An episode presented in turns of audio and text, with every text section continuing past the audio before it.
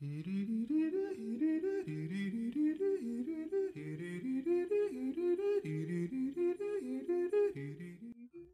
爱的大小朋友们和大家们，今天我们要讲的故事叫做《彩虹迷迷路了》，欢迎到小挂号电台里。今天我们要讲的故事是彩虹鱼的系列故事。我们讲过很多彩虹鱼的故事了，对不对？今天我们要讲的是彩虹鱼迷路了。这个书有没有掉一页？总觉得这一页好像好奇怪，是吧？嗯，快走吧，小，这前面是不是丢了一页啊？没有。快走吧。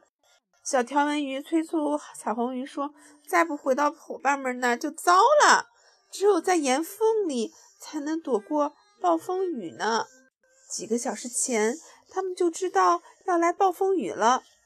每当暴风雨来的时候呀，彩虹鱼总是和银光闪闪的伙伴躲到岩缝里去。你先走，彩虹鱼回答：“我再捡一些漂亮的小蓝石子就回去。”随你吧。小条纹鱼嘟囔道：“不过可要快点，一定要哦！”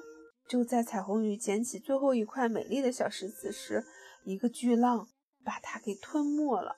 一开始，它还立着浪钮，可是很快就被滔天巨浪冲走了。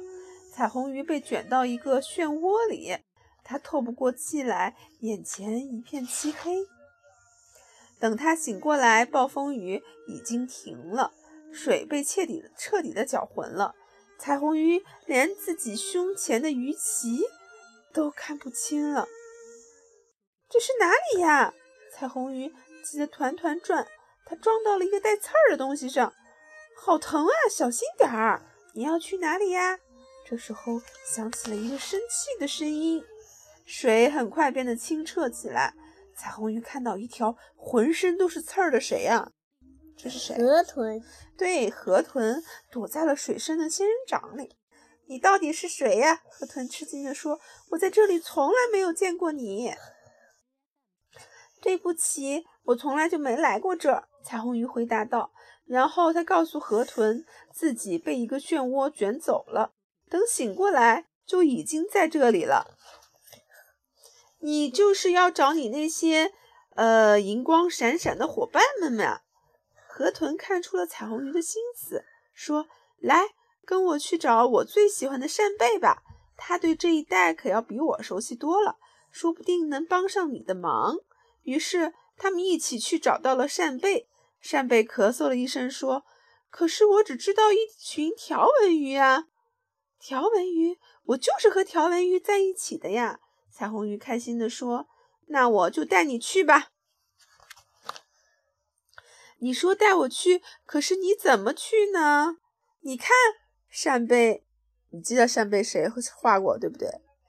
扇贝笑了，它紧接着就在彩虹鱼的面前又快又有规律的游了起来。它那两片贝壳张得大大的，一张一合，又一张一合。彩虹鱼吃惊的连嘴都闭不上了。看到啦！扇贝闪亮地说：“ 彩虹鱼朝四周看了一圈，只见身边全部都是奇形怪状的岩石，就好像是在中午时的石洞里。哎，条纹鱼在哪里呀？”彩虹鱼不安地问。“大家不用怕，我不会伤害你们的。动一下，给我们看看好不好？”扇贝朝着怪岩石丛说道。哎，看看彩虹鱼在哪呢？好好玩是吧？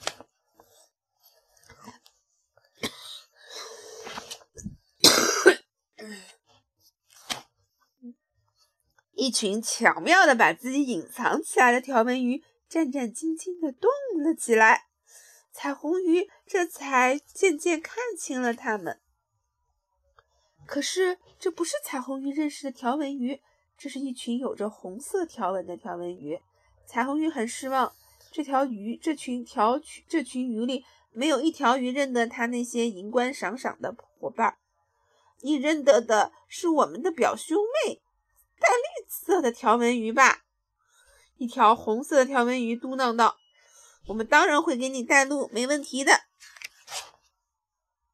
远远的，彩虹鱼就认出了那群淡绿色的条纹鱼来了。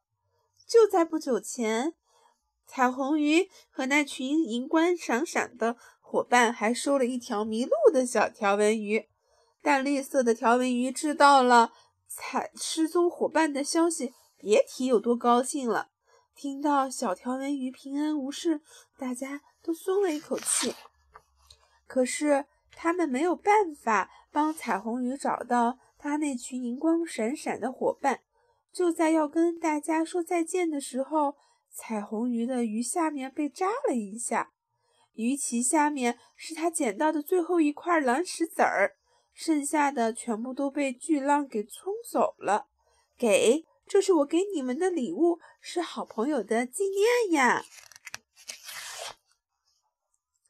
最老的一条条纹鱼推开大家，挤过来，仔细的看着小石子。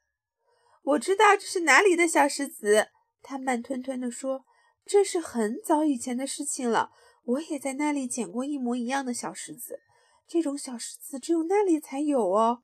大家一下子都不说话了，然后呢，又忽然的嚷嚷开。